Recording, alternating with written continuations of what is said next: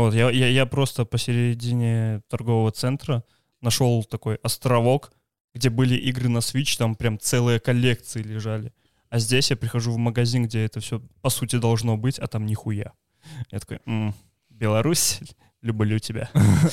Э, я дарэчы быў у топа-цэнтрас ну некалькі дзён таму і я прайшоў такі цікава што тут просто прадаецца на свіч што што можна просто набыць сабе і стаіць Мабыць там две ці тры кансолі PlayStation 5 Мгм. і просто каля іх Мабыць ну хлопцоў 10 якія друг на друга так глядзяць нібыта твары просто зараз друг другу паб'юць Королевская битва сейчас. Для жителей России только что твоя речь просто как белый шум прошла. Да. Заўсёды калі размаўляю па-беларуску усе тут у вільні такія вельмі добра польска польская мова, да. такі дзякуй вялікі дзякуй вывучаў Вельмі смешна, калі расіяне не разумее мову, але вельмі сумна, калі беларус не разумее мову. У меня никогда с этим проблем нет. Единственное, что я сам... норм- Хотя, может, нормально разговариваю по-белорусски, я просто не пробовал. Ты беларус. трэба пачаць просто ведаеш калі ты просто пачнеш две гадзіны і ўсё потым ты як аўтамат будзеш Ну, для, для этого нужна комьюнити. Комьюнити у меня один раз в неделю в виде вас, пацаны. і то Остальное мы, я- к- калі запіс пачынаецца мы заўсёды пачынаем размаўляць Па-расейску. па-расейску да Таму што ніхто слухачоў не ведае то што мы размаўляем па-беларуску о, вось за, за, за, вот за гэтай мяжой подкаста А у меня весь час гэта як адбываецца. Я просто змяняю раскладку так на мяне телефоне. таксама Я такі беларуска замест рускай. Ну добра, буду по-беларуску. Сё- сёння па-беларуску Сёння друкуем на беларускай. так, беларускай. у мяне мама даведалася то што я па-беларуску размаўляю Таму што Мгм. ну я ж з ёй заўсёды па-расейску і мама у мяне ну так Тут я- какой-то яна- другой человек звонит. Да, да. Не, яна вельмі добра разумее беларускую мову але ну просто не размаўляе Ну як гэта мне здаецца што у- ва ўсіх у сям'і так зараз такая Ну так, так. сітуацыя не ведаю дрэнна ці гэта ці не Вось і яна гэта даведалася даведалася ва ўкраіне то есть мы прыехалі ва ў Львоў і я такі прывітання са ўсімі вось, увогуле са ўсімі размаўляю толькі на па-беларуску мне добра Вось.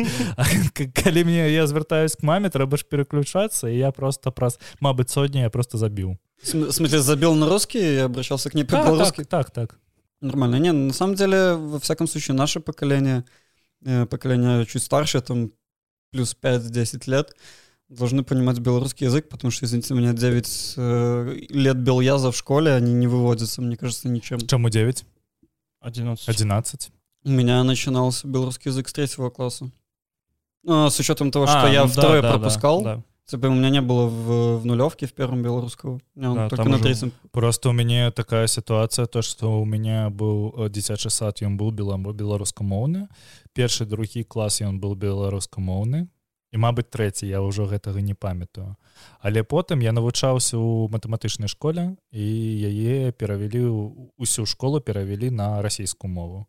Нас адразу засталося адна паралель беларускамоўнай я і у яе не папаў Таму что гэта ведаеце як як это называется то я не памятаю калі вось у цябе ўсе класы яны дзеляцца фізіка-матэматычная Распределение. так так вось і у нас бы былі а, аддзельныя класы якія толькі дадаткова беларускамоўныя Вось гэта вось я як просто такі аддзельны У мяне быў віток клас быў. э, з беларускім уклонам. Так? Так. У гімназіі. М, а ты гімназію сканчаў Так. а. Я- гимназию скончал. Пятюню. А смысла ад не я адразу навучаўся у школе фізіка-матэматычна а потым Мгм. перайшоў у художественную школу але ў гэтай художественной школе не ведаю художественной ці маляўнічай вось тут такі ведаеш вельмі тонкі момант а але ў гэтай школе таксама вывучалі польскую мову у мяне яшчэ і польская мова была курва. курва О, курва! Мне здаецца, табе зараз трэба перайсці на расійскую мову. я не ведаю як гэта вельмі это, Гэта вельмі цяжка. вельмі вельмі цяжка заўсёды Не, ну, мне кажется, что сам белорусский язык за последние два года в Беларуси как-то стал более, ушел в массы. но он просто стал более такой А, Оппозиционный, что ли? Нет, как, он- как говорит знак протеста. Он- секси такой. Мне кажется, что просто вот с него вот это вот клеймо стыда упало. Да, да, да, то, что белорусский это колхозный язык, это Хотя язык деревень. вот у меня никогда, такой хуйни не было. То, что если кто-то со мной разговаривает на белорусском, или я говорю по-белорусски, что я там ощущаю себя колхозником. Нет. Я вообще никогда на этом почему-то акцент не делал. Я вот про то, что белорусский язык может быть колхозным, постоянно слышал реально от таких, блядь, колхозных людей. Реально, которые, ну вот... Чисто они на таком тросянкой, да? русском языке еще, да? Да, и у меня нет проблем с тросянкой. Если вам нравится тросянка, и вы на ней, ну, типа, вас научили изначально разговаривать на тросянке, окей, вообще никаких проблем. Давайте повысим имидж тросянки, будем называть ее диалектом. Но вот э, одна из исполнительниц минских его сатива как раз-таки это и делает. Ну, слушай, я я, не могу сказал. сказать, да, я не могу назвать не тросянка. Да, то что, то, что она поет, это тросянка, но просто у нее есть Она такие- просто использует два языка. в Да, да, да. У нее есть просто такие моменты, где ты не всегда замечаешь вот это вот Да. переключение. Кстати, у, у Ивы Сативы вышел новый сингл. Слушайте, она охуенная. Да. Ладно, все это, конечно, круто, цветочки. Мы тут собрались... Мы серьезные- подкасты перепутали, просто с Лешей, Да, извини. давай. Да, мы тут собрали серьезные вещи, политику обсуждать, Так а что- тут за жизнь. Всем привет, это подкаст «Чё за жизнь», выпуск номер 31. С нами сегодня особый гость, ведущий подкаста «Заменить расстрелом». Вадим, мы рады, что ты пришел заменить Кирилла к нам. Ненадолго, ребята, ненадолго. Это весьма неожиданно. Мы Да. рады тебя видеть. Да, Миша об этом узнал вчера в 12 ночи, наверное. Да, я честно думал, что нас будет двое, и мы вообще тут нормально забазарим, а тут ты такой заявился. Нет, я принес внести... Ясность. Я, хотел сказать хуев подкаст. Да, зная твою любовь к политике, сейчас посмотрим, как это получится. Ну, Я буду молчать полподкаста, полподкаста поддакивать и вставлять нелепые шутки, так что приятного прослушивания.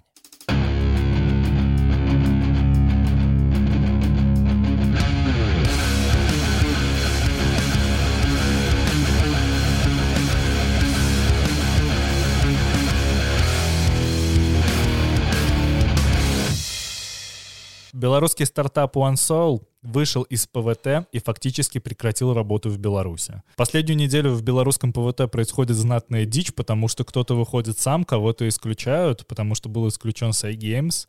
У них была, к слову, довольно странная пресс-конференция в связи с этим, потому что они сказали то, что у них есть второе юридическое лицо, которое называется Кажигульня, и оно якобы остается в ПВТ, но на самом деле весь контингент, который есть, он типа сливается не особо понятно вообще, типа, вы переводите работников на другое юридическое лицо, или ваши работники остаются на удаленке, а основная часть переезжает. OneSoul — это же э, стартап, который лично хвалил Лукашенко. Ну да, потому что он занимается его любимой темой сельхозхозяйством. Да, причем абсолютно не, не стыдная аграрка. Причем, мне кажется, он изначально думал, что это просто коллектив рабочих, так называется, который в колхозе, а он такой, а, это ПВТ, блядь. который закопан еще в единую землю, если переводить дословное название компании. А, Для слушателей вообще основной продукт э, OneSoil э, — это умная система для мониторинга состояния посевных площадей, увеличения урожайности и экономии ресурсов. Для сбора урожая данных с полей используются спутниковые снимки. Ну, то есть это big data, это большое количество анализа, как визуального, так и информационного. Ну, я, я даже не могу представить, как это все технически работает, не буду лезть в эти дерби, но просто это звучит охуенно. Ну, если не рассказывать про, особо про техническую часть, чуваки занимаются просто тем, что делают хорошо, красиво и умно. Потому что если ты посмотришь на их продукты, просто сколько они сейчас стоят на рынке, они же подняли вот, по-моему, в прошлом году они подняли 5 миллионов дополнительно. Венчурных Да, инвестиций. да. То есть это То о чем-то и говорит. Это, это вот будущий, это юникорн называется, типа единорог, компания, которая стоит 1 миллиард. Вот это вот компания из этого разряда, потому что за ними, возможно, стоит будущее, компанию мы безнадежно потеряли. Конечно же, они не могут сказать то, что у нас есть проблемы, и мы валим из Беларуси, потому что, кажется, в ПВТ становится мало места. Места свободного именно, где, где, где можно сп- спокойно дышать полной грудью. Мы будем в ближайшей неделе видеть прессинг компаний, мы будем вы видеть исключение из ПВТ, потому что у одного господина была большая пресс-конференция в виде Которая стендапа. абсолютно не, не стоит слушать. Конечно, но вот как бы про айтишников он максимально исчерпывающе, по-моему, сказал. Опять же, вся вот эта хуйня, я выкормил левой сиськой, я то, я это. Не, вот Готовьтесь это к войне. Не, Да. эту хуйню, вот давай не будем повторяться, просто приведу то, что говорит Чалый. Э, Во всяком случае, вот у Дудя он сказал очень хорошо, что пока Лукашенко не понимал, что это, и не запускал туда свои пальцы, это единственный сектор, который показывал рост за последние 10 лет и вообще нормально существовал. Но как бы тут была дана свобода, а свобода рождает как бы свободных людей. И когда люди в 2020 году не согласились с политикой режима, ну, пришло понимание для Лукашенко, что это так быть не должно, поэтому будет задавливаться. К слову, OneSoil, они ушли самостоятельно, то есть они в прошлом году в ноябре перевели большую часть людей на удаленку, э, открыли офис в Варшаве, у них есть офис еще в Швейцарии, и то есть они планово и постепенно как бы слились с ПВТ самостоятельно, ну, потому что, я думаю, не глупые люди, Они не то чтобы просто взяли и слились, чувак, они еще вывезли весь контингент, они вывезли абсолютно всю рабочую силу. Они вывезли очень-очень ценные и дорогие мозги. И они эти дорогие мозги будут у себя держать. Они будут апать ей специально зарплату, чтобы эти мозги не хантили. И эти мозги потом, скорее всего, в Беларусь не вернутся, потому что человек, уехавший в Польшу, э, какой-нибудь инженер Big Data, который пойдет потом работать в какую-нибудь условно швейцарскую или американскую компанию, где ему предложат там 250-350 тысяч в год. будет конечно, в пользоваться благами демократических Цивилизации. Да, так скажем, просто цивилизации, уже неважно какой. Просто вот я про- продолжаю тот разговор, который вот мы э, завели, когда эту новость скинули в Телеграме. Вот, допустим, Say Games, он тоже достаточно крупная э, IT-компания, как я понял. Ха, как сказать, достаточно крупная. Say Games охуенно крупная. Say Games стоит вместе на одной строчке, например, с э, PlayGender, которая по э, App Annie занимает чуть ли не первое место, если смотреть из глобальных. На, на секундочку, Say Games спокойно борется с Miniclip, который вообще типа технологический гигант в плане паблишинга. Это очень-очень немаленькая компания, которая сливается из нашего пространства. Я еще в 2020 году писал то, что потеря ПВТ, запрет ПВТ — это огромная трагедия. Это трагедия, которую нельзя будет повернуть назад. И если они закроют ПВТ для нас, мы просто потеряем кусок э, прокачанной Беларуси, который никогда в жизни в него не вернется. Не поможет, скорее всего, ничего. Ни новое снижение налогов, ни объявление офшорной зоны в Беларуси. Ничего уже не вернет просто а, белорусскую IT в белорусскую зону. Мы просто как бы... Белорусская IT останется белорусским IT за пределами Беларуси. Это будет существовать как исключительно информационное пространство, где люди знакомы друг с другом, у них есть там, не знаю, собственный сленг, собственные мемы, и все. Да, мне кажется, это выглядит ситуацию можно описать так, что есть ба- баг, который в течение 10 лет вот наполнялся очень качественным материалом, каким-то вот мозгами, жи- Впервые в жизни серым какой-то веществом. какой-то баг в Беларуси наполнился не говном. И в этом э, баке появилось отверстие в 2020 году, и оно медленно-медленно, эта жидкость утекает. И не, не просто э, появление офшорных зон и каких-то таких вот, не знаю, ре- реформ, которые будут призваны помочь ве- вернуть айтишку в Беларусь, а просто смена режима. Я бы не сказал, что прям медленно. Мне кажется, на этот баг просто уже сверху давят чем-то, чтобы оно вытекало еще быстрее. Да, потому что столько немедленно. компаний уходит, это пиздец. Во-первых, белорусские мозги хантили и до кризиса 20-го, до попытки революции и всего вот этого. Кремниевая долина, по-моему, наполовину из белорусов, наполовину из индусов состоит. Ну, не то Это чтобы, не то чтобы шутка, но- наполовину, но там довольно большое белорусское Существенное комьюнити, да. количество, да. Потому что даже у меня есть коллеги, ко- с которыми мы раньше работали, а сейчас они живут в Калифорнии, которых схантили или которые сами уехали. Очень много уехало просто в Европу, и очень много, очень много сейчас кто работает в ПВТ, но находится в Европе, как я, например. Сейчас товарищ офицер, который нас слушает, такой, нихуя себе, ты еще и в ПВТ работаешь? Да, блядь, иди нахуй. Запретить ПВТ полностью. Да. Я просто к чему веду, что, допустим, вот мы имеем два примера компаний, которые вот последовательно, понимая политику режима, делает выводы и уходит из страны. По сути, я понимают, что это правильный выбор, иначе вы будете просто, ну, фактически уничтожены, как обычно все заберут, бабки на стол, либо валиться, либо тюрьма и так далее. А есть вот э, компания в виде Say Games, это вот сейчас будет чисто мое личное мнение, отношение, которое ее вроде исключили, понятное дело, вы видите, что вокруг идет давление, что приходят к топ-менеджерам, задерживают людей, ваших же сотрудников, либо коллег по в соседнем офисе условно, условно задерживают. И то, что вы говорите, мы на самом деле еще остаемся в ПВТ, типа у нас есть другая компания, мы там все еще зареганы, и будем продолжать работать. По-моему, это, по-моему, только дурак не понял, что Пора валить. Пора съебывать, да, потому что это Ну, уже ты- гов- Ты, говорит... видимо, кое-чего просто не понимаешь. Возможно, сейчас ты мне скажешь, просто для меня это как, если для- на- смотреть на компанию, то есть ты видишь, что идет прессинг на все и вся, то есть это просто бизнес, бизнес не озабочен своей э, безопасностью своих сотрудников. Я так понимаю, что Миша, можно так сказать, бомбит по тому поводу, что их прикрыли, они такие, нет, мы все равно останемся в Беларуси, мы будем приносить деньги в казну этого режима. Потому что рано или поздно так и будет. Я, пожалуй, объясню. Смотри, айтишка — это довольно токсичное сообщество с довольно токсичными правилами игры внутри компании. И перевозить все кадры невыгодно. Это во-первых. Но и сокращать все кадры невыгодно. Поэтому такие компании, как Say Games или тысячи других, не будем там... Все мы знаем название компании, которые уже в Беларуси. Да. Они переводят ключевые кадры за границу, те кадры, которые прям важны. Это чуваки уровня сеньор, это тем лиды, это менеджеры, которые занимаются администрацией разного рода команд внутри компаний. Те люди, которые остаются сидеть, они остаются сидеть в Беларуси на дочерних юридических лицах. Если придут, то этих людей очень можно быстро уволить, а компанию закрыть.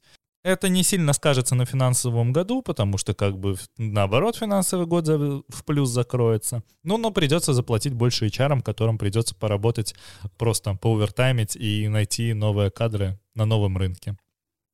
Учитывая то, что рынок той же Литвы и Польши стоит гораздо дешевле, нежели чем нынешний белорусский рынок, где DevOps спокойно стоит 7-9 тысяч евро, ну, как бы тут все сказано.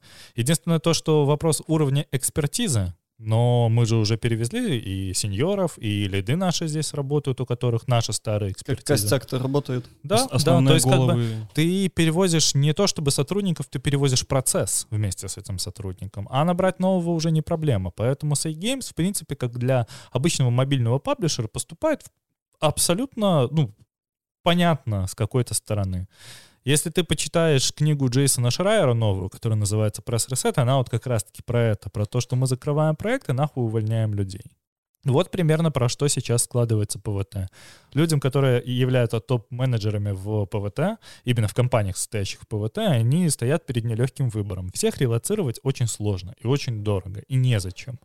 Есть э, энное количество участников, которые может релацироваться сами, но обычно эти люди уже сидят на довольно неплохих позициях. То есть какой-нибудь условный senior-девелопер, который занимается разработкой на Swift, он в состоянии перевести свою семью в Европу и сам себе сделать документы. Он в состоянии получить Polish Business Harbor, переехать и, там, не знаю, снять квартиру в Познане и жить в себе вполне спокойно на удаленке. А тех, кто себя не может перевести, там, условный какой-нибудь UX UI дизайнер, который, ну, довольно легко найти, в принципе, в любой точке мира, потому что UX-еров много. Ну, его нет смысла вести. Пусть сидит себе дальше в Беларуси, мы его сократим, мы ему выплатим просто на месяц больше, разорвем с ним контракт и все. Это просто правила рынка, они довольно дерьмовые, но вот так, как есть. Потому что эти правила устаканились задолго до ПВТ, и если ты посмотришь на американский IT-рынок, там все гораздо жестче. Там процветают э, увольнения в ту же минуту, там процветает отключение пропусков и аккаунтов. Хотя и много где в белорусских компаниях, я вот Legendary упоминал, у них это именно так работает. К тебе просто приходит письмо или HR, и ты все, с этого момента ты уволен, тебе закрыты все доступы. На этом фоне интересная история. Слушал о том, как работает защита трудовых прав в Нидерландах, где тебя просто так вот не могут уволить. Ну да, если ты там отработал пару лет, меня просто знакомые работают в Ни- Нидерландах, если ты отработал в компании пару лет, тебя не могут просто так уволить. Вообще никак. Они либо с тобой договариваются и платят тебе какие-то отступные, а если ты отработал там 20 лет, эти отступные могут быть просто безумными. Либо ты просто сидишь у них. Возвращаясь к ПВТ, тут же еще в сет прошел обыск. Это пиар-студия, которая занимается всяким разным пиарищем в около ПВТшной теме. Они работали как и с IT-компаниями, так и с разными оливариями, А1, заправками А100 и прочими вещами. И это очень интересно, потому что саму компанию создал бывший журналист Советской Беларуси Игорь Кольченко, который работал в президентском пуле. Он оттуда ушел? В 2012 году, да, все верно. Но просто интересно, как вот, видишь, как можно просто моментально попасть в немилость. Ну, насколько известно, он за границей, по-моему, уже давным-давно. Да, ну, да, но... Давным-давно же, имеется в виду где-то с 20-х годов. Задержаны были все, кто на тот момент находился в помещении офиса. Все три сотрудницы. Да, и как бы они же вообще там нахер никак ни в чем не причастны. Может, уборщицы были вообще. Да, да, может, просто люди мимо проходили. Ты думаешь, они разбирались? Ну да, да. Я думаю, что в ближайшую неделю-две мы... Нас ждет вал таких новостей, потому что отмашка дана в ПВТ, силовикам в смысле, что делать с ПВТ, и дальше будут смотреть... А, были же акции в ПВТ, все были без масок, всех людей очень просто опознать. Можно просто смотреть, какой человек, какая компания, и идти громить. Да, с учетом количества фотоматериала, которое выливалось на нехту, они он уже давным-давно, мне кажется, определили. Ну, времени у них было много с их системами, которые были разработаны. Все мы знаем кем. Ебаной компании Synesys. Которую можно еще раз послать нахуй.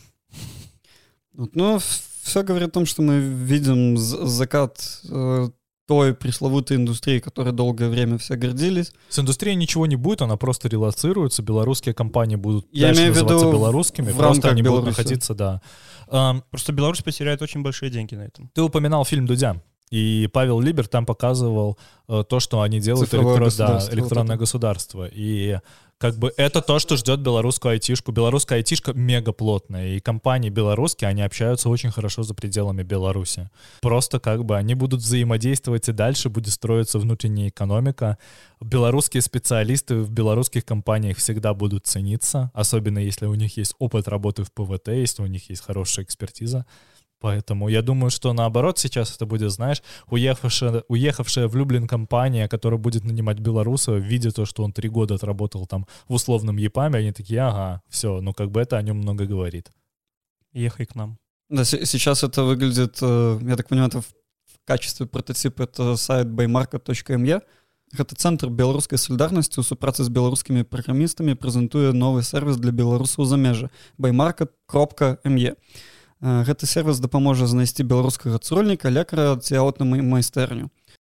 Беларусы за межы могуць не только карыстацца але і напаўняць яго зместам. Для гэтага дастаткова запоўніць вельмі простую анкету на сайте краще э... они сделали таблицу где есть чувак есть его услуги есть его номер ну, Звоните, ты... обращайтесь. Ну, сейчас это будет надо. все гораздо удобнее, потому что там будет подключен банковский процессинг, можно будет расплачиваться напрямик, угу. можно будет сделать цифровой паспорт для подтверждения платежей. То есть они строят настоящую внутреннюю экономику. Мне очень не понравилось, что в фильме Дудя э, в фильме Дудя настолько вскользь это показано, но на самом деле, если раскрыли бы тему... Там все очень вскользь э, показано, на Да, самом да, деле. ну окей, он решил сделать акцент на людях, это хорошо, имеет место быть. Вообще клево то, что Дудь снял этот фильм, но э, мне просто... А еще клево, как бомбанула его Озаренка. Да, да, да, да.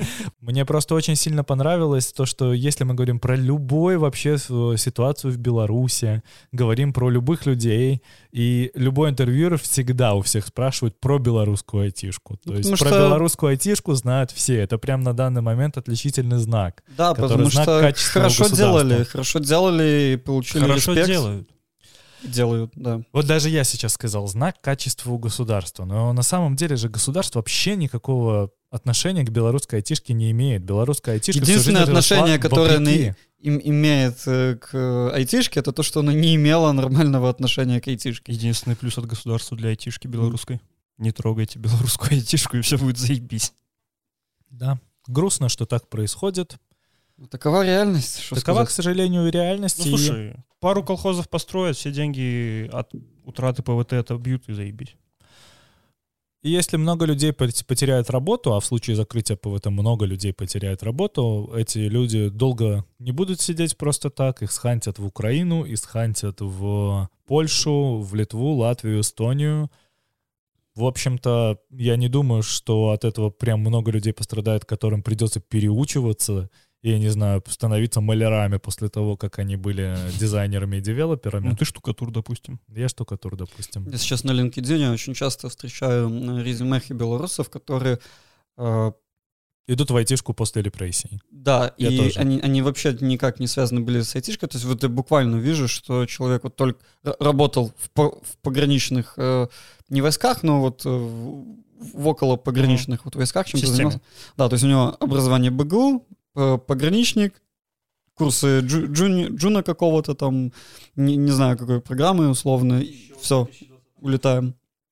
Еще в 2020 году была эта история о том, что очень много людей, допустим, ушло с органов, и они просто их переучили на айтишку, и они уехали там в Польшу, в ту же Литву, Латвию, и работают уже в IT-сфере.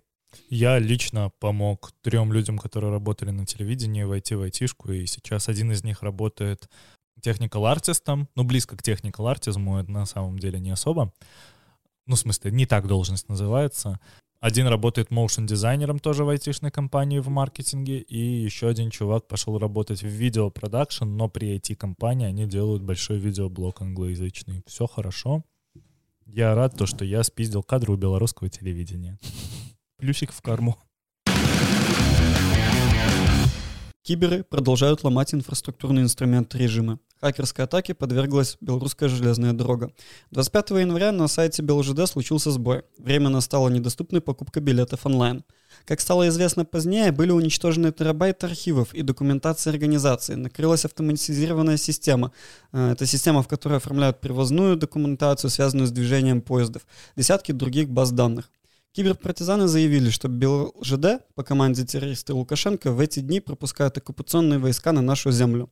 Они выдвинули требования по освобождению 50 политзаключенных, которые наиболее нуждаются в оказании медицинской помощи, и прекращение переброски войск РФ на территории РБ взамен на ключи к зашифрованным системам БелЖД, которые не были еще уничтожены. Помнишь, когда у нас была новость по поводу взлома одного из заводов, по-моему, это был Могилев Лифтмаш, если мне не изменяет память, я спросил, интересно, а почему они нахуй там все не зашифровали и все, блядь? Ответ, зашифровали. Ну как, они зашифровали все, что не касалось... Э, Безопасности движения. Да. Ну, то есть по, по факту э, там не смогли насчитать за, зарплаты, то есть им, э, у них вообще в принципе все архивы по налогообложению уничтожены, все, вся привозная документация по оформлению, э, то есть представляешь, это тебе там тебя был заключен контракт, условно, там, не знаю, год, полгода назад на доставку калийных удобрений из точки А в точку Б. А ты не знаешь, где точка А и точка Б находится уже. Да, и в каких количествах и так далее. То есть это просто полномасштабно происходит. То есть то, что временный сбой на самом сайте был с покупкой билетов, его уже вроде починили. Интересно, как они его починили? Просто по новый сайт создали или все-таки Нет, починили? там же не так же, API есть по продаже билетов, просто нужно подгрузить, видимо, новую базу данных из back, из backup 'а с билетами. И... Просто backup 'а нету. А возможно, есть, мы этого не знаем. Мы не знаем же, шифровали они там backup 'ы или не шифровали их. И бля, есть ли эти backup 'ы для начала? Я не имею понятия, как работает э, сейчас продажа билетов, но раз они ее починили, значит, либо киберпартизаны ее не особо трогали, либо там все было гораздо проще, и не нужно подтягивать никакие бэкапы, и просто как бы они продают знаешь, может быть, в режиме с листка сидит какая-нибудь бедная девушка после университета и просто ручкой на бумажке записывает, как какие 70-х, 80-х, да. да. Ну, блядь, аграрная страна возвращается как бы потихонечку на, на те же самые рельсы. На сайте Tickets.by был охуенно удобный сервис по покупке билетов раньше. И я каждый раз, я же раньше каждые выходные в Вильнюс катался еще до коронавируса, и там было мега удобно, ты мог настроить автопокупку билета, каждую неделю, если тебе прилетает смс если ты на смс отвечаешь «нет», тогда он билет не покупает. Если ты не отвечаешь ничего, то тебе просто прилетает смс о том, что мы тебе купили билет, вот сейчас на email прилетит PDF. Мега удобно. Если Вроде ты до часто пор есть. ездишь. Я не знаю, есть ли это сейчас. Я в основном через тикет покупаю билеты просто. Да. И- Но это офигеть как удобно было, и кажется, учитывая то, что Tickets — это совершенно сторонний сервис, который зарабатывает на перепродаже билетов, скорее всего, вот мы в ближайшее время в Беларуси не купим там билетов. Вообще интересно, что киберпартизаны приобретают какую-то международную репутацию, если вы видели. А, Они, во-первых, э, были на конференции по хактивизму в американском университете Ель- Еля, по-моему, если не, не путаю ни название, ни локацию. Вот, то есть там их пр- представительница э, spokesman, как это по-английски называется в Америке, как бы очень, очень интересная эта конференция проходила. То есть там э, профессора, э, м, исследователи, они задавали им какие-то вопросы, ну, технические, типа, как вы, что, зачем, почему делаете. И пока, значит, вводился этот, то есть вопрос был на, в Google Доке, и через анонимный аккаунт они отвечали письменно, то есть это занимало какое-то время, там, 3, 4, 10 минут от- дать ответ на вопрос. Они там пока с этой Александрой, по-моему, ее зовут, что-то обсуждали, потом она зачитывала ответ. И вот что про вот эту кибератаку начинают как бы уже по кибератаке киберпартизан белорусских начинают как бы писать уже какие-то международные СМИ, там в том числе и Reuters написал, Ой, и слушай, и BBC, и New York Times, поэтому... и, и- и профильные... Да, и профильные ресурсы, и мне очень понравилось то, что об этом написали на Хабра-Хабр. Что там написали? Хабр-хабр. Там просто написали общую ситуацию о том, что чуваки ломанули активисты, о том, что, по их словам, они все зашифровали, и у них есть такие-то, такие-то требования. Просто, просто сводка, мне просто интересно то, что это попадает в профильные ресурсы, потому что это означает то, что за этим следят в том числе и айтишники извне. Просто если за этим следят айтишники извне, тогда чуть что киберпартизанам может быть прилив новых сил, активистов, которые работают в белую, а по вечерам занимаются разного рода интересными вещами. Мариарти из мира Беларуси, блин. Мгм. Но на самом деле, то есть пока именно вот в как это в конгломерате супротива, вот именно киб- киберы, они самые... Я просто каждый раз поражаюсь, насколько они это все четко слаженно делают. То есть просто из ниоткуда и там, где надо. Потому что как бы повестка э, пере- перевозки войск российских, которые, блядь, с другого, с другой точки, блядь, континента ползут уже чертов месяц, доползают в Беларуси. И вот они наконец начинают приезжать. И неровный момент просто идут и ломают как бы инструментарий режима. И делают правильно и, красивую вещь. Переводят дедовское дело в цифровое поле. Ну да, неплохо. В 25-й школе Витебска состоялось мероприятие, посвященное месяцу патриотического воспитания. Сначала к школе подъехал автобус с ОМОНом, один ОМОНовец бегал по школе. Без смешка.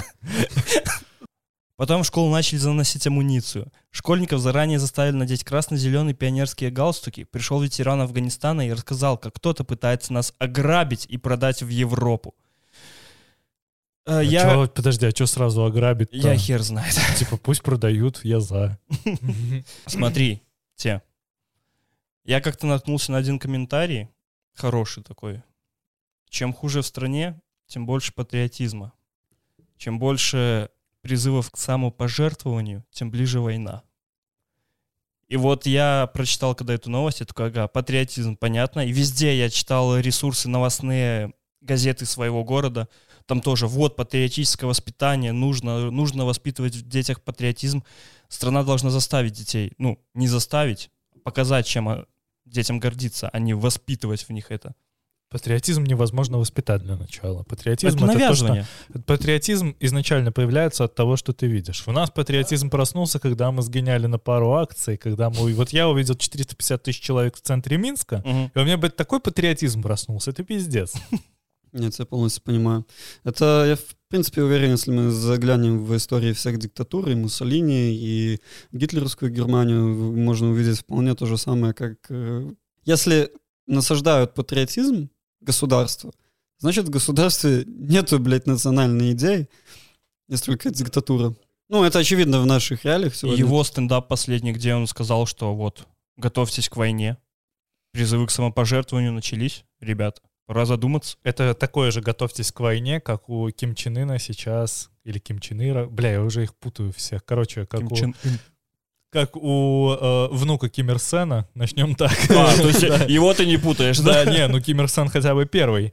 Э, Их там проще, знаешь. Мгм. Вот, у них же постоянно, типа, готовьтесь к этому. У них же есть тема «Большой поход». Это массовый голод, от которого погибло в Северной Корее несколько миллионов человек. Они его называют «большим походом». И вот каждый раз, когда что-то нужно прооперировать какой-то херней, когда нужно уповать на Запад или по поводу того, что вокруг враги, он всегда говорит по поводу того, что готовьтесь к большому походу. Здесь то же самое. Это постоянный поиск э, врага, на которого нужно сослаться, потому что если ты не один Д'Артаньян, вокруг все пидорасы, то ты не можешь даже для самого себя найти оправдание, нахуй ты сидишь на этом посту. Чем хуже, тем патриотичней.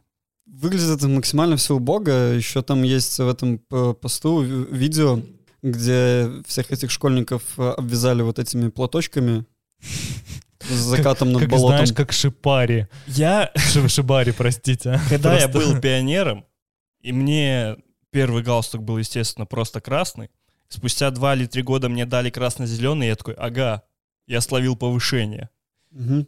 Как, звездочку на погоне, да, да? да, да, да. Я такой, типа, дурачок, держи значок. Вот это вот, знаешь, херня. Это с белого пояса карате тебе дали, какой желтый, типа, да? Да, да, да, да, да. Я такой, «М, теперь я, не знаю, Есть чем старший пионер.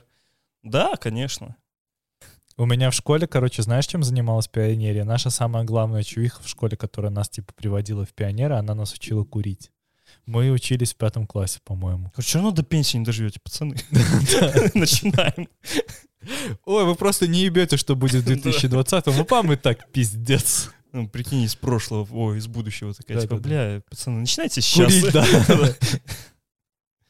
Просто, чтобы чем было эмоциональную эту хуйню перебить.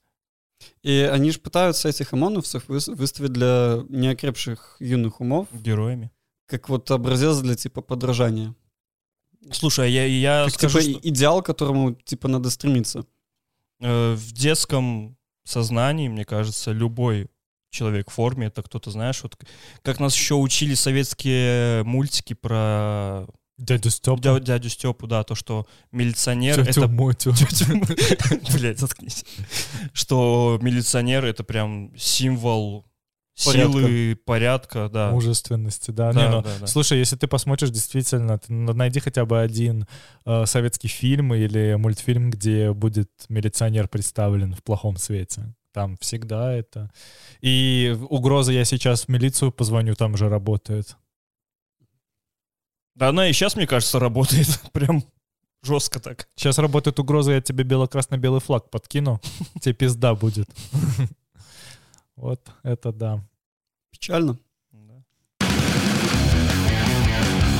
То, что нас адрознівае ад других. Лукашенко озаботился судьбой белорусского языка и предложил подумать над тем, как сделать, чтобы каждый белорус знал свой язык. Цитата. Люди, которые говорят на белорусском... Цитата. Люди, которые говорят на белорусском языке, не могут ничего делать, кроме как разговаривать на нем, потому что по-белорусски нельзя выразить ничего великого. Белорусский язык — бедный язык. В мире существует только два великих языка — русский и английский. Лукашенко при обсуждении в 2006 году подготовку новых правил орфо- орфографии и пунктуации белорусского языка. Ну что, дорогие слушатели, дорогие соведущие, у нас возвращается рубрика Да, «Пол- «Ползущая интеграция». рубрика «Пизда» из этого подкаста не уходила ни на минуту, если честно. К слову, интеграция приползла. Депутаты парламентов США, ряда европейских стран, а также Европарламента выступили с совместным заявлением о присутствии российских войск в Беларуси. Необходимо относиться как к оккупации Беларуси. Стоит заметить, что очень, несмотря на скепсис и критику, которую мы когда-то высказывали к Зенону Поздняку, вот конкретно на этой неделе, что вот его заявление о том, что Беларусь фактически оккупировали именно во- войсками, именно его заявление, мне кажется, очень так хорошо сколыхнуло белорусское общество и дало немножечко понимания.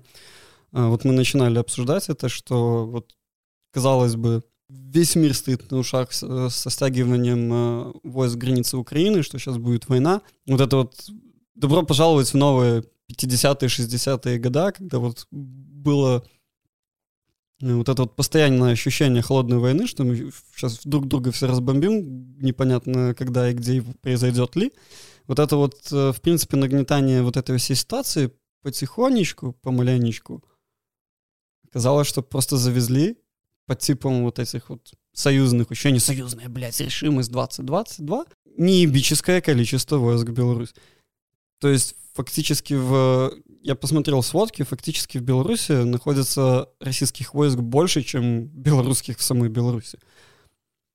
Ну, я это рассказываю. Есть у меня друг, работает дата-сайентистом, и он озвучил очень интересное мнение, но, правда, вот мне до записи Вадим сказал, что это мнение озвучилось уже и блогерами, то, что на самом деле никакой войны с Украиной может и не быть, и не может быть даже намека на агрессию, но вот российские войска нахуй не уйдут из Беларуси, потому что это абсолютно крымский вариант, когда у нас уже появились это добрые человечки Зелёные в зеленой человечки. форме. Да. И, возможно, э, Путин выбирает тот вариант э, присоединения Беларуси тогда, когда он оставляет войска в ней, Лукашенко ласково уводит в сторону, и он пропадает с радаров где-нибудь расстрелянный в лесу.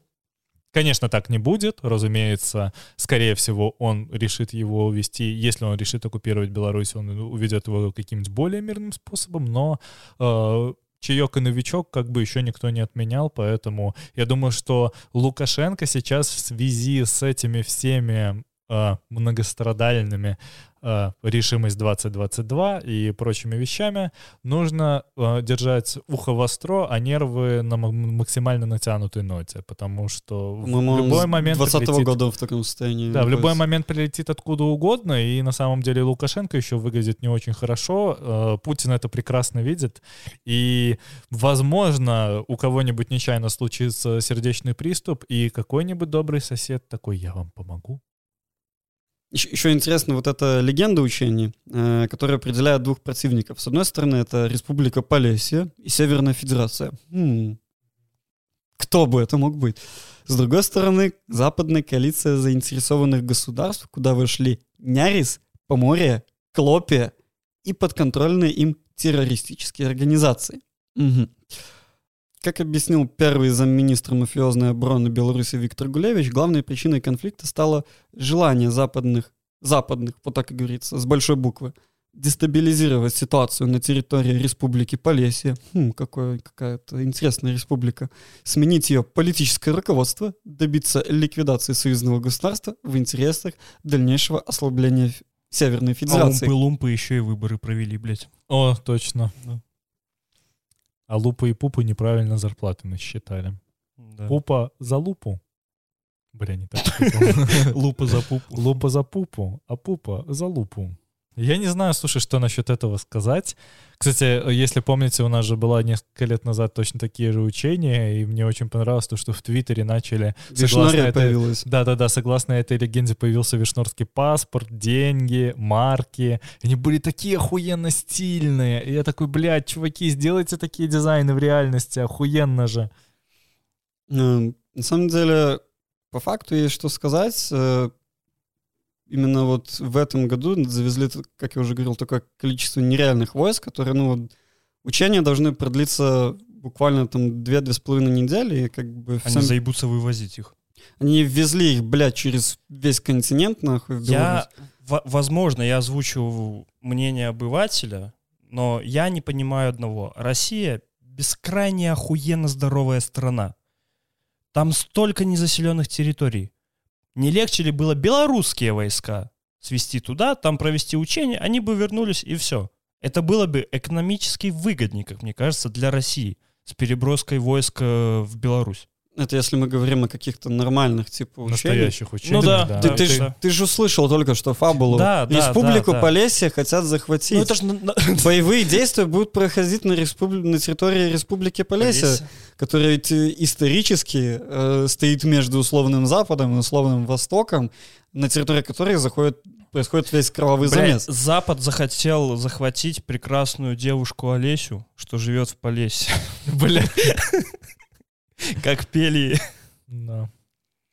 Песняры. Просто по факту навезли такое количество, нереальное количество войск, э, Пиздец.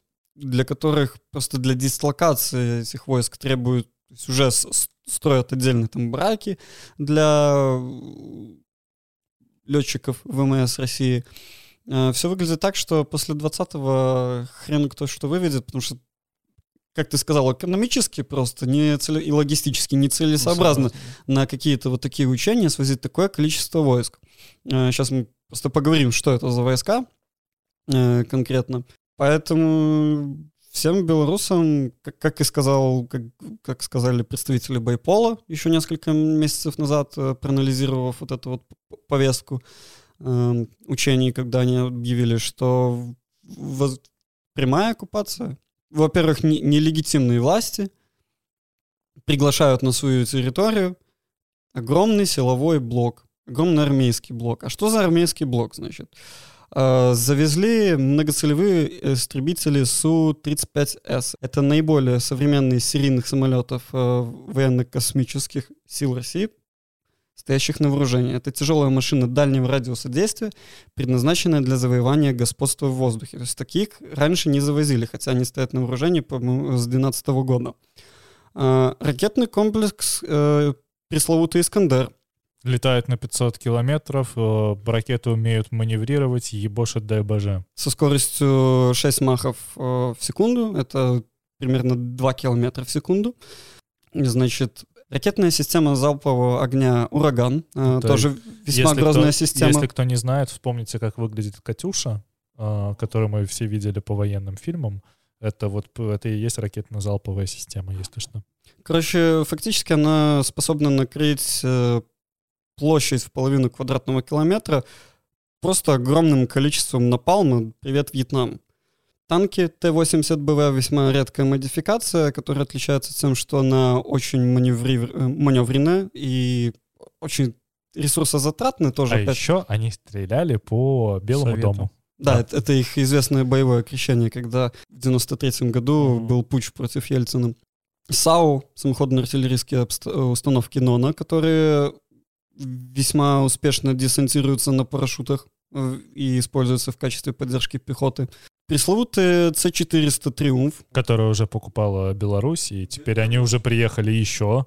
да, еще. То есть, э, что нам известно от С-400, это вспомните сбитый Боинг над Донбассом. Это сделало С-300, то есть это Э, Чтобы объяснить, что она умеет, С-300 в состоянии выстрелить ракетой так, чтобы она опередила самолет и взорвалась у него в носовой части перед кабиной пилота, для того, чтобы специально всех убить. И даже если самолет не поразится напрямик, все его, им все равно не будет кем рулить, он просто ебнется вниз. Поэтому вот насколько эта хуйня умная.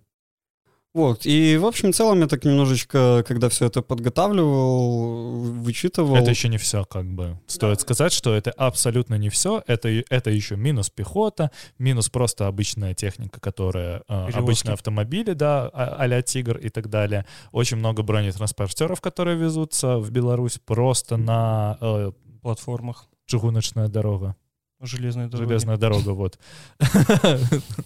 Это еще мобильные управляющие пункты, сопутствующие тем же Искандерам. хочется сказать, что это первое учение, на которое везут мобильные станции для глушения э, мобильных сетей. Это такой небольшой грузовичок, у которого сверху стоят антенны, и он нажимает одну кнопку и ложится нахуй в округе все, не работает полностью вообще мобильная связь. И они же приезжали на митинги, которые были в Минске в парке Дружбы народов, Мгм. и там не работала полностью мобильная сеть, и они все отнекивались о том, что абонентов слишком много, но при этом на парадах 1 мая почему-то все работает, а тут людей не слишком, э, не, не- шибко больше, и при этом все лагает. Так что на 9 мая 9 человек пришло? Ну да, нет, я про нормальное говорю, обычно. В общем и целом, как бы, смотря на военную э, обстановку, почитав немножко западных военных аналитиков, э, они определяют, что такие системы, как С-400 вместе с э, Искандерами и береговыми противокорабельными комплексами класса «Бастион» играют ключевую роль в новой концепции военных сил России, известной на Западе как «Зона запрета доступа» — Anti-Access Area Denial Zone — которая заключается в том, что войска НАТО не могут находиться и передвигаться в радиусе действия систем запретной зоны без риска нанесения им неприемлемого ущерба. А, Для тех, кто не понял, что я только что сказал, а, Они по- воспользовались багом не, в системе. я вам говоря. объясню проще. Вот парни, наверное, которые играли в Циву, в Civilization, там, пятый, шестой, вот когда вы доходите до современной Чувак, у эпохи, нас, у нас аудитория, блядь, 35-45. Пожалуйста, давай без э, Цив, потому что... Империарх. Да. в И, общем, Ва- и Вархаммера. Вархаммер. в общем, выставляя на клетку где-то вот 3-4 такие системы, ты захватываешь полностью регион, буквально в 2-3 хода, как это вот максимально просто э, выглядит. Поэтому На самом деле тут бы пообщаться с военным аналитиком, потому что мне кажется, что против таких систем должны хорошо работать беспилотники, которые летают быстро, низко, херово пеленгуются и могут запускать за- заряд за из-за пределов условной захваченной клетки для того, чтобы поразить цель. Ну вот э, как раз те самые триумфы, они против не- C400, они против э, таких беспилотников тоже направлены.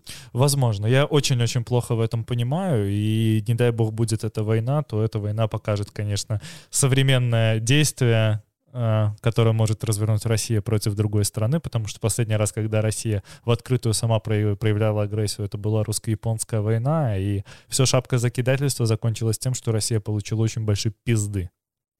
В общем и целом, да будет или не будет война, фактически э, данные войска в- просто в ошеломительных количествах сейчас находятся на территории нашей родной страны. Они уже, все, они уже там на отдельных базах, их строят и В лесах.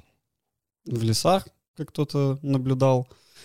Мне кажется, что это окончательно и похоронит Беларусь как страну.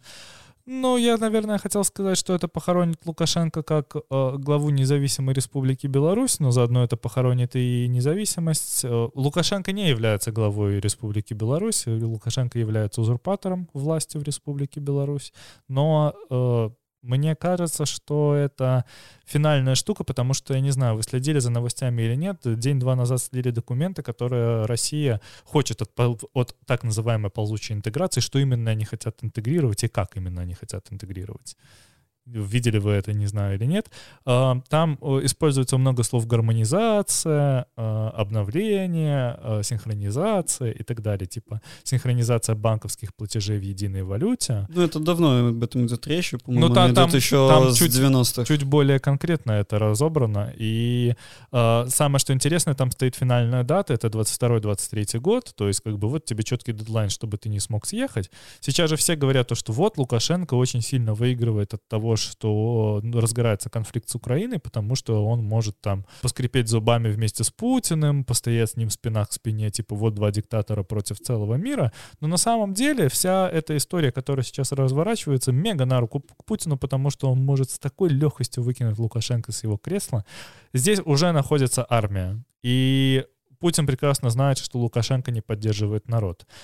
Вот вы можете сейчас ручаться, что есть люди, которые не готовы пойти на сделку с совестью, согласиться с Россией для того, чтобы повесить Лукашенко на ближайшем столбе. Я думаю, таких много, на самом деле, именно внутри Беларуси, которые не до конца понимают, что Россия ни хера не друг в этом плане.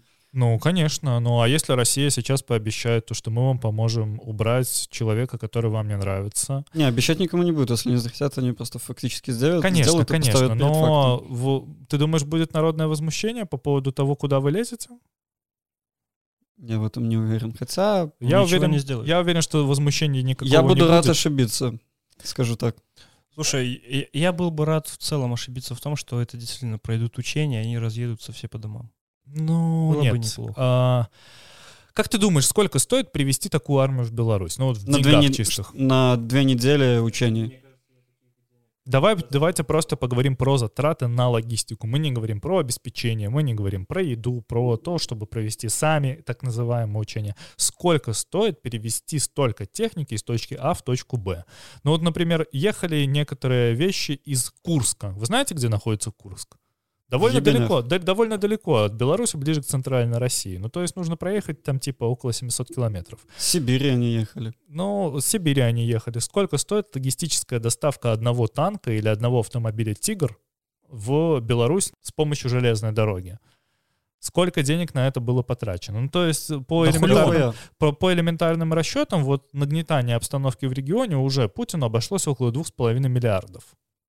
Ну, Вы думаете, что выкладывать 2,5 миллиарда просто для того, чтобы понервировать западного соседа, это мало? Я думаю, что даже если войны с Украиной не будет, а я думаю, что ее до сих пор не будет, потому что она все еще категорически невыгодна ни одной из сторон, я думаю, что какую-то часть своей силы он решит оставить в Беларуси для того, чтобы иметь в решающий момент решающую силу для того, чтобы захватить власть.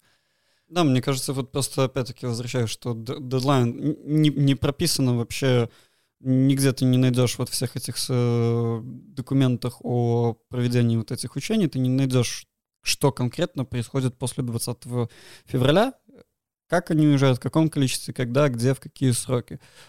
Вполне возможно, я могу себе представить такую картину, что для видимости они какую-то часть э, чего-то увезут, но... А что это оставят на новопостроенных военных базах? Да, в ключевых точках оставят. То есть у нас Как же... было?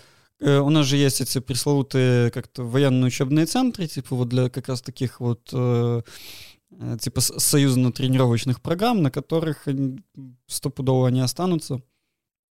И печально это все. Так что белорусы фактически мы пришли к тому моменту, когда у Лукашенко закончились все козыри, которыми он торговал независимостью нашей страны, и впустил оккупантов. Я не думаю, что у Лукашенко закончились все козыри. Я думаю, что что-то в рукаве у него до сих пор припасено. Потому что иначе это будет слишком глупо. Это слишком меня разочарует. Кричать на каждом шагу то, что Да. любимую не отдают, а да, потом да, просто... да. А потом просто вот так слиться, это настолько бездарно. Это Ну, э, настолько хотя, глупо. слушай, о ком мы говорим? О ком мы говорим? Ты- Да, ты, ты да, слушала? да. Ты хоть Да. мельком глянул, глянул на этот Нет, стендап? Там, Нет, нет. там вот как раз все, что вот ты, сейчас описал, что сначала он сказал одно, а потом типа слиться. Все то же самое происходит. И это вполне реальный формат.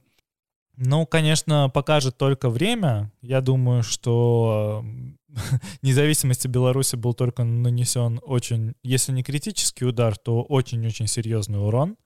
И все стало с этого момента гораздо сложнее. То есть даже если мы представим сейчас идеальную ситуацию, которая может случиться, самую идеальную, это то есть Лукашенко отстраняют от власти, наступает некоторая оттепель, Беларусь не аннексируется, она не входит официально в состав России, выпускается условный Виктор Бабарика, проводятся выборы, Бабарика становится президентом как пророссийский кандидат, все равно все плохо, потому что нас все равно крепко держат за яйца еще больше в экономическом плане, в военном плане. У нас находится военный контингент другой страны, и мы всегда можем потерять большую часть страны, как это, ну, я хочу напомнить, что это Гомельская, кусок, э, вся Могилевская, вся Витебская, кусок, кусок Минской области. Мы можем потерять под видом того, что она исключительно пророссийская. Могилевская губерния издавна была в Российской империи, и это может превратиться в новую Абхазию, белорусскую Абхазию, или как, как это называется, Республика Полесье. Да, потому что р- надо снять розовые очки, и на самом деле просто посмотреть на другие регионы, куда Россия доставляла свою силовую агрессию. Грузия, Украина, На данный момент Афганистан, все, все это можно посмотреть, и вполне реальный сценарий.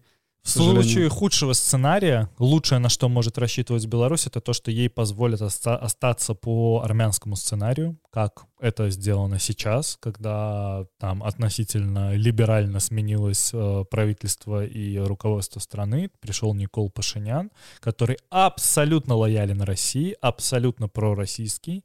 И что делает Россия, то он и скажет, потому что мы видели в вопросах Карабахского конфликта, как это происходило. Просто Россия не впряглась, да, пришлось э, жать руку своему оппоненту, соглашаться с тем, что Карабах не особая зона, и то, что она входит в Азербайджан, и много еще чего. И тогда, когда Такаеву потребовалась помощь вводить э, войска ОДКБ, поэтому, в принципе, в случае попытки аннексии, это лучшее, на что может рассчитывать Беларусь. Да, интересно еще посмотреть, что когда был реальный конфликт между... Азербайджан входит в ДКБ, Да, когда и Армения Да, тоже. Таджикистан, да, да. тот тоже входит в Армению, и когда Азербайджан с Таджикистаном на да, границах. хуярились два года назад просто адово и дико. А, Единственное, что ответил секретариат ОДКБ, то, что у нас нет процедуры о том, что нам делать, если одна страна ОДКБ воюет с другой стороной Зато у нас ОДКБ. есть вполне реальные процедуры при- приезжать и подавлять массовые протесты в стране с диктатурой. Ну, слушай, как мы видели же- по Казахстану. Да, да, но это же абсолютно такая тема, что ОДКБ для этого сейчас и будет служить на самом деле. Это еще раз подтверждает одну простую истину, которую я уже говорил на нашем подкасте. Скорее всего, и России, и Белоруссии, и Таджикистану, и всем абсолютно странам, которые сейчас в этом замешаны, придется пережить вторые 90-е. В том плане, что тогда, когда путинская система рухнет, а она рухнет вместе с ним, потому что Путин не оставит эту систему так, чтобы она спокойно перешла другому человеку. Там уже изначально Уже- уже заложено один раз двое власти. да? Нет, там уже заложено изначально двое власти, слишком много людей имеет влияние. Очень много маленьких кружков влияния, которые хотят иметь доступ к власти прямой. Очень много людей, кто в случае гибели Много или ухода на Путина, да-да-да, будет иметь э, свои виды на то, чтобы поставить своего президента. Там все абсолютно не так просто. Тут и существует даже, я читал очень интересный вариант, что в случае гибели Путина в худшем сценарии Россия может распасться на еще меньшее государство, где будет условный Краснодарский край, который назовет себя как-нибудь, и это будет отдельное государство. Север- придется- Северная Федерация, Да, да? и с ним придется договариваться. Хуй знает. Все это печально. Все исключительно... Смотри, вот весь блок мы говорим вилами по воде, потому что пока не ясно ничего. Несколько вещей, которые ясно стопроцентно. У Лукашенко под задницей на данный момент находится бомба, которая рванет в виде э, этих войск. Я не верю в то, что они просто выйдут. Я не думаю, что кто-либо верит, что они просто возьмут и уедут. Второе. Я верю в то, что у Путина далеко есть план не только на Украину. И этот план сейчас касается Беларуси. И я не верю в то, что Путину выгодно оставлять Лукашенко. Я думаю, что каждый первый человек последние полтора года говорит ему то, что нужно избавляться от него. И, возможно, именно эта бомба сейчас начинает свой отсчет, и через 10 секунд буквально она рванет. Третье. Нельзя просто так пересраться со всеми соседями, и после этого, даже когда власть сменится, просто начать им улыбаться так, чтобы все было хорошо. Это говно нам придется разгребать очень долго. Четвертое, мы потеряли часть своего суверенитета даже без этих войск, потому что э, поцелуи в обмен на деньги и обещания интеграции, они уже не проходят бесследно. Дальше посмотрим. Это вот просто пул коротких выводов, которые мы можем сделать по, по тому на данный момент, что происходит. Я, окей, я, конечно, не аналитик, я смотрю совершенно обывательским взглядом на это все, но я не вижу смысла думать об этом так, э, будто бы это нормальные люди, и они хотят нормальной жизни для своих народов. Э, Абсолютно нет. Там есть интерес только... Это, как говорил, по-моему, Оби-Ван Кеноби, что власть возвращает, абсолютная власть возвращает абсолютно. Там нет идеи вообще каких-то народов. И этот империализм Путина с его идеей фикс восстановить э, какое-то было величие России в, на постсоветском регионе, на какой-то условный СССР, и записать себя в аналы истории как э, Со- Записать со- себя в аналы. в аналы истории как какой-то освободитель и покоритель э, территорий, вос- восстановление каких-то границ, хуй пойми, что ему там приходит в голову. Блять, еще один Петр Первый, короче, у нас назревает. Еще одна, блять. Вот мне еще... Будет, будет не русско-польская, а русско-украинская еще одна. Вот ты ис- в истории шаришь лучше, чем я, э, определенно. Ну, Мне это очень... Крышечку маленькую. Ну, твоя крышечка маленькая, она сильно отличается Ну, от моей давай. крышечки, но в том плане, что, смотри, у нас типа вот этот нелегитимный ре- референдум, который мы в прошлый раз э, надвигается, тут еще эти войска. Ре- Референдум определенно тоже толкался российской стороной, как какое-то типа видимость реформы и прочие, прочие, прочие вещи. Мне это вот, э, я во всяком случае видел и читал аналогии, в принципе, напоминает вот э, раздел Речи Посполитой, когда Екатерина подвела войска, когда они окружили Сейм Речи Посполитой, пока они не приняли э, нужные им Я хочу просто напомнить, чем закончился раздел Речи Посполитой. И то, что это, в принципе, это финансовая трагедия Российской империи. А наверх еще она закончилась очередной русско-польской войной, и Польшу они все равно в результате так и не поглотили.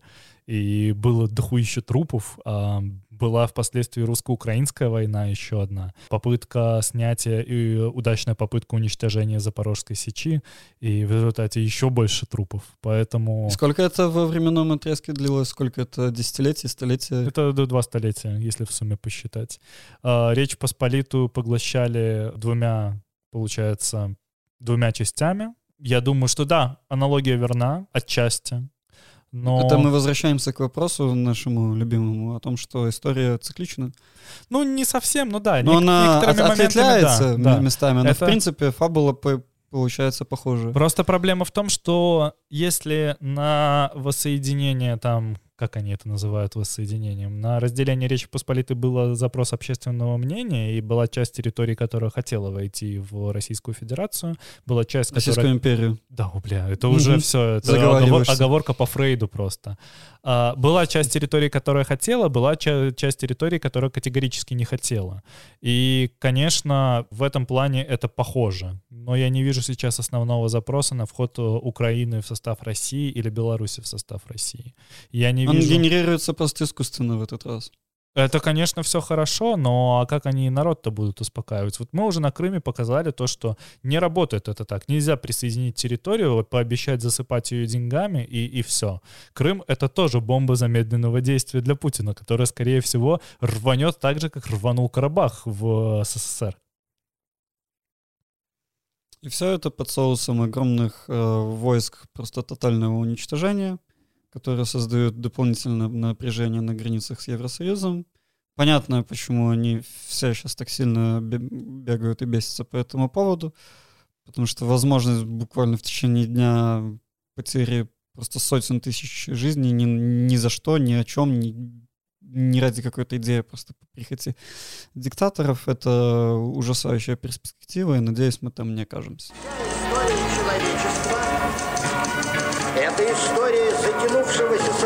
Самоубийства живой материи, которую космическая случайность наделила способностью мыслить и которая не знала, что делать с этой случайной роковой способностью. Точка. И не нашла ей лучшего применения, как создание наиболее эффективных способов тотального